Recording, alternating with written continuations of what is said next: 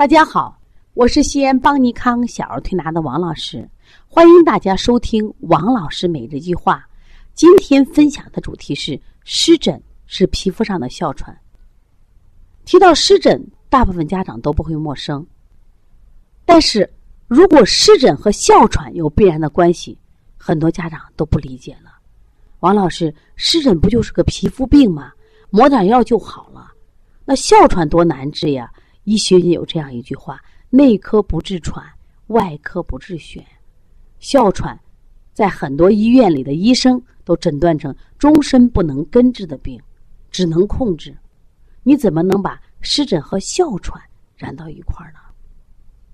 实际上，我想给大家讲的，湿疹跟哮喘的发病机制有惊人的相似之处。在我们多年的临床中发现，几乎患哮喘的孩子，在他幼年的时候都患过湿疹，而且是严重的湿疹。也就是说，湿疹和哮喘有必然的关系。也正基于此，才称湿疹为皮肤上的哮喘。今天王老师的分享也想告诉大家，不要小瞧了湿疹。如果湿疹我们不早期预防，不注意治疗和保养，会给孩子带来身体上的伤害。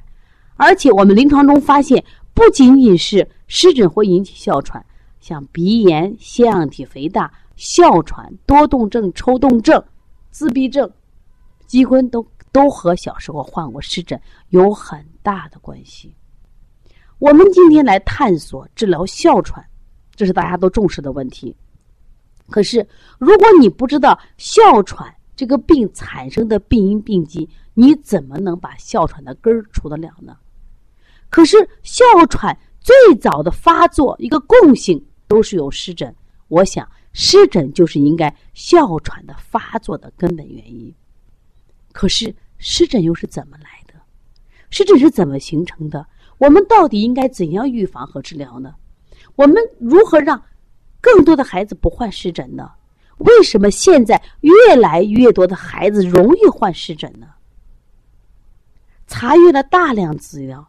总结了大量的临床案例，发现婴幼儿的湿疹跟食物的过敏有密切的相关，大约百分之五十以上是由牛奶过敏所致。我记得我们一个淘淘的妈妈说过这样一句话：“王老师，牛奶是上帝赐给我们最好的礼物。”但是我们临床中发现，大部分孩子是牛奶过敏。如果是纯母乳的。这个孩子早早患了湿疹，应该跟妈妈食用的食物有关。一般妈妈都吃了容易致敏的鸡蛋、鱼虾、坚果。现在的妈妈这个坐月子做的特别好呀，妈妈是鸡鸭鱼肉，想吃什么有什么。但是往往这些发物就容易导致孩子过敏。如果你的孩子是吃的奶粉，很多孩子出现这种湿疹现象。应该孩子对牛奶过敏，我建议大家去换半水解奶粉、深度水解奶粉或者叫氨基酸奶粉。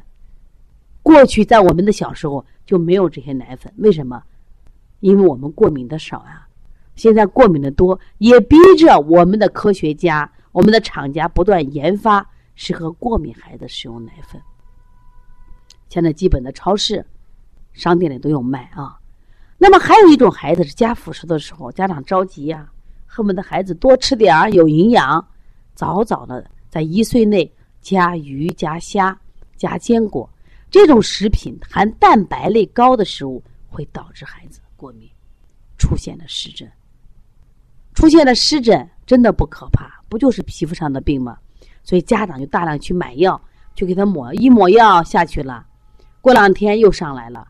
可能到了一两岁，这个湿疹慢慢的就好了，家长不在意了。可是你的孩子老咳嗽，咳嗽老不好，你的孩子患上了鼻炎，甚至你孩子患上了哮喘，这跟什么有关？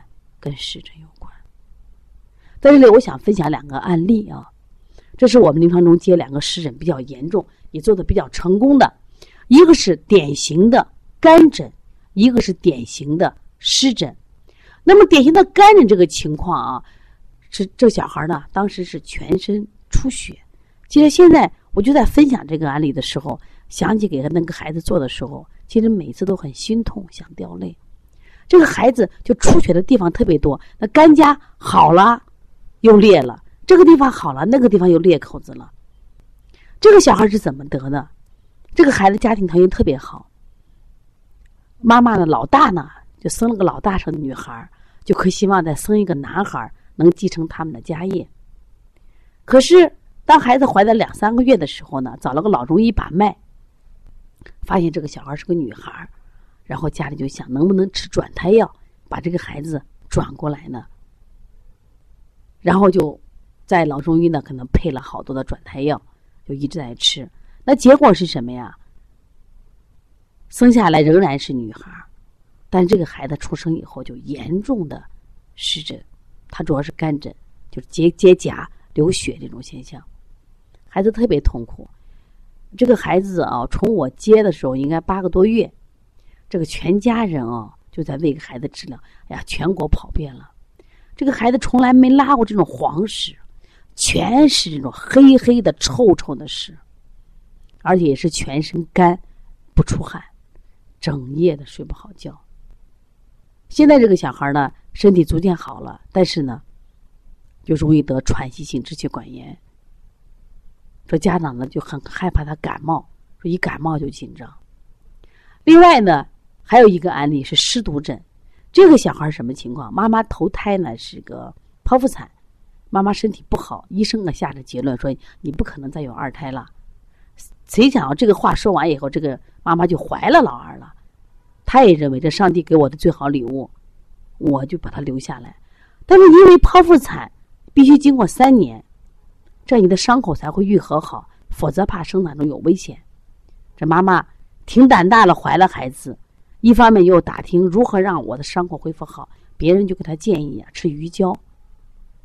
家长呀为了孩子呀都拼了，然后呢吃了好多的鱼胶，最后生下了孩子，湿疹很严重，湿毒疹。孩子也特别痛苦，他这个孩子因为湿疹就流水水，流脓水，这边好了那边不好，也是不出汗。你发现患湿疹的孩子基本上都不太会出汗，因为他整个这种汗腺都受到了影响。所以当时调这个孩子的，我记得很明显。当时我们一发现这个孩子不出汗，他没有代谢地方嘛，重点是用了膜敷给他调理的效果也是特别好的。但是我今天想分享的是啊，就说湿疹啊。对孩子的危害不仅仅是皮肤的问题，像孩子身体的消化系统、呃呼吸系统、神经系统都会影响。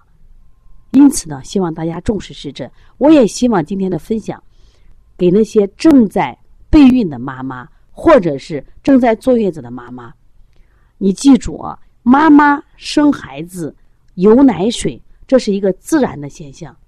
牛吃草，它都会有奶。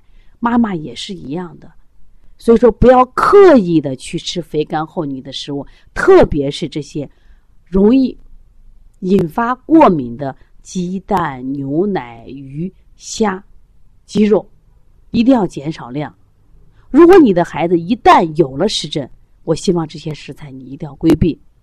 如果从中医角度来说，如果你这孩子是个湿毒疹，以清热利湿来做；如果是干疹，干冷的情况下，我们要养阴养血来做。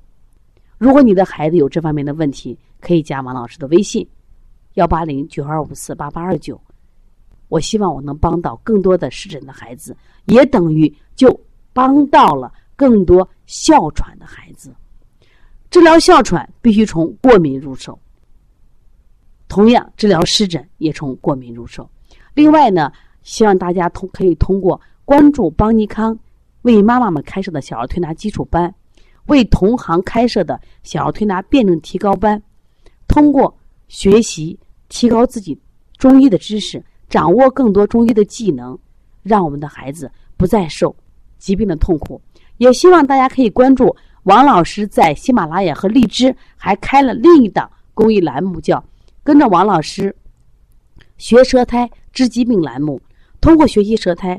掌握更多的辩证知识，我想你的辩证水平提高了，那么你的调理能力也会大大提高，我们的孩子就会在你的双手呵护下健康成长。